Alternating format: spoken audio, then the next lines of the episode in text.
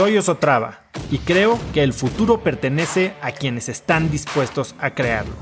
Si estás aquí, estoy seguro de que tú eres uno de esos cracks. Una persona que toma acciones de impacto todos los días, que aprende y prueba cosas nuevas, que ataca sus miedos y sobre todo que vive la vida en sus propios términos. En episodios cortos te presento una serie de preguntas, conversaciones e ideas que te ayudarán a conocer lo que te mueve, ser mejor en lo que haces y vivir una vida más grande. Si partes de en dónde estás hoy tú, tal vez en webinars, yo en podcasts, y quieres ver si el podcast o el webinar se va a hacer un medio para tener un estilo de vida o financieramente viable, creo que para eso hay varias preguntas, varias maneras de partir esto, ¿no?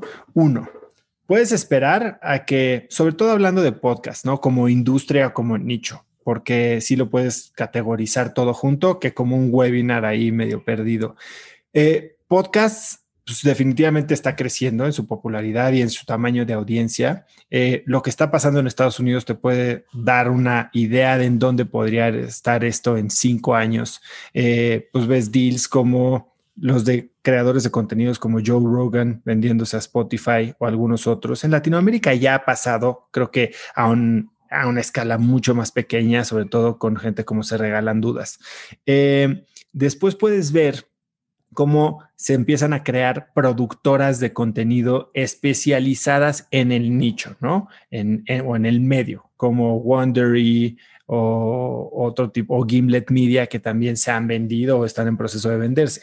En México ya existen y en Latinoamérica algunas casas productoras de podcast que por un lado están haciendo contenido propio y por otro lado están convirtiendo, convirtiéndose en un, en un network, tratando de consolidar algunos creadores de contenido que están medio desperdigados y que no están pudiendo monetizar, con la idea de dos cosas, de generar un, un brazo o un poder de negociación más grande con los medios y una audiencia más no con los medios, con los anunciantes y una audiencia más grande, que ese es el gran problema. Ahorita, ¿por qué te pagan dos pesos por tu contenido? Porque lo ven cuatro personas. Aunque para nosotros sintamos que millones de personas son muchos o decenas de miles son muchas personas, sigue siendo, comparado con televisión, con medios masivos, con radio, sigue siendo muy poquito. Ahora, es una relación muy diferente la que tienes a través de un webinar o a través de una serie de webinars o a través de un, podcast con tu audiencia que la que tienes con un anuncio en la televisión, ¿no? Entonces hay, hay pros y contras, pero definitivamente para que haga sentido comercialmente de una manera sostenida y escalable, tienes que, tienes que ser mucho más grande. Entonces, esa es una manera de verlo. Ahora, si lo ves de la otra manera, ya no separando al creador de contenido del medio, entonces sí creo que va a pasar lo que tú estás diciendo. Entonces el creador de contenido se crea o se vuelve una propia empresa de medios. Y yo así estoy viendo a Cracks. Cracks, por un lado, tiene un podcast, por otro lado, tiene un brazo, digamos, educativo con todos estos cursos, pero muy probablemente vaya a expandirse en el alcance de, o, los canales que utiliza para la difusión del mensaje de cracks, por decirlo así, a medios masivos. No sé si termine siendo radio, no sé si termine siendo una producción en Netflix, un programa de televisión, no sé si es streaming, no sé si es eh, tele abierta, no sé si es canales de cable. Eh, en fin, o sea, creo que ya como marca puedes empezar a hacer coproducciones o incluso a producir cosas in-house y, venderlas a los diferentes canales. Yo sí creo que ese es un modelo que funciona más o que tiene mucho más probabilidad de escalar en términos financieros en el corto plazo que esperar a que el podcast por sí mismo sea un negocio de 100 millones de dólares como era eh, eh, Joe Rogan, ¿no? El deal que acaba de cerrar con Spotify.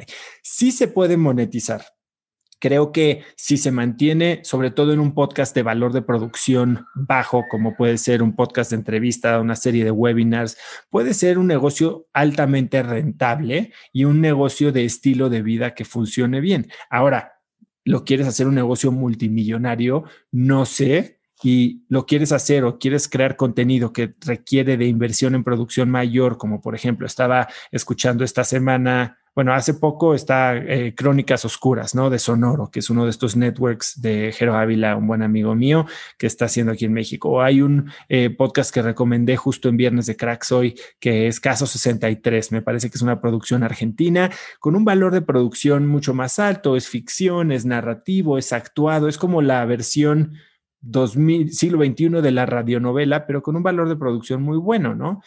Y una nueva manera o otra manera adicional, y es de lo que hablamos en el curso de Cero a Podcast, que puedes monetizar tu expertise en generación de contenido es creando dentro de tu es cascarón o dentro de tu empresa casa productora de medios contenido patrocinado o especializado para ciertas marcas o ciertos patrocinadores, sin que sea un, un anuncio un, simplemente en un contenido tuyo, sino contenido creado especialmente con algún fin que encaje con algún tipo de campaña, como lo hemos hecho en Avocado Wellness Marketing, en, en del brazo de, marketing de InstaFit, que hacemos podcasts para marcas como Hoggies, para Agua de Pura, eh, y hacemos contenido que va específicamente diseñado a la audiencia y que encaja dentro del esquema global de una campaña de marketing, que eso puede ser muy rentable.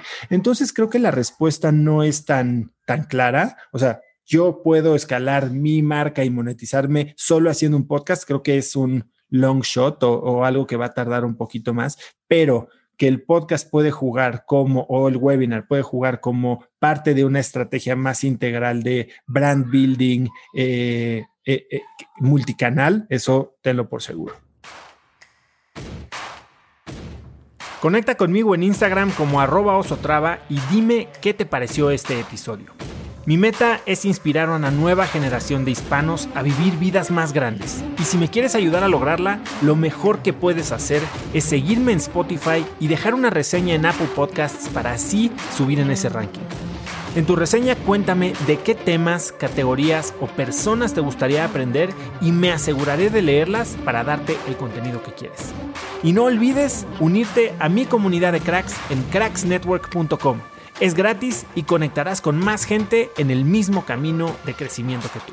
Eso es todo por hoy. Yo soy Oso Traba y espero que tengas un día de cracks.